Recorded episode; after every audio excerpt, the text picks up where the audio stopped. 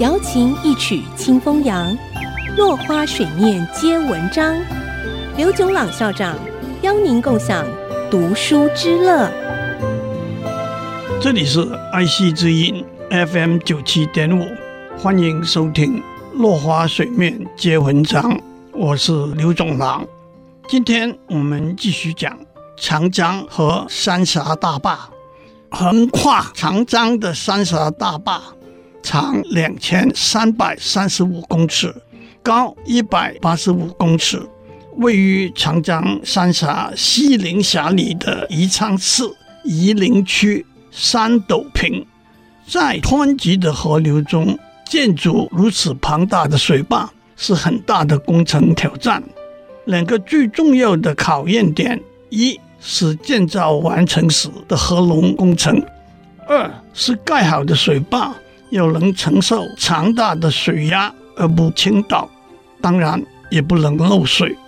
经过近五十年的争议、讨论和建造，三峡大坝终于在二零零八年完工启用，成为全世界最大的水利工程，总经费高达两百六十亿美元。三峡水坝有三个重大的效益，那就是防洪、发电和航运。回溯历史，长江上游河段和其他多条支流都曾频繁爆发洪患。洪水发作的时候，宜昌以下荆州河段都要采分洪措施，淹没乡村和农田，才能保障武汉的安全。而今，三峡大坝的蓄水量将会发挥调节功能，使荆州地区免除洪水的祸患。水力发电的部分，三峡大坝当初规划的时候，号称将供应全中国用电量百分之十，但因为用电量迅速增加，现在已经下调为百分之三。水力发电不但成本较低。和火力发电相比，对环境更友善，也比核能发电来得安全。在航运方面，长江三峡水流湍急，李白的“朝辞白帝彩云间，千里江陵一日还。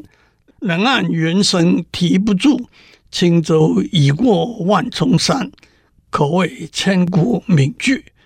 也因此，往下游航行有安全疑虑，往上游航行非常吃力缓慢。过去在宜昌到重庆之间只能通行三千吨的船，三峡大坝启用之后，水势变得平缓许多，万吨大轮可以由上海直通重庆。当然，轮船通过大坝的时候使用船闸，要多花上几个小时。然而，三峡大坝的兴建也有争议和疑虑。水坝的建造淹没了上百个城镇村落、可耕农地和重要的历史文物遗址，一百多万人不得不被迫迁居。水坝上下游的自然生态也受到影响，生物多元化因而随之降低。大坝上游的污染物和毒物无法迅速流入大海，反而会累积起来，流入蓄水的水库，造成严重的水污染。同时，大坝下游的淤泥和沉淀物减少了，下游河岸因此遭受河水侵蚀。即使是远在一千六百公里外的上海，脚下的淤泥平原。也得靠长江冲下来的淤泥补偿。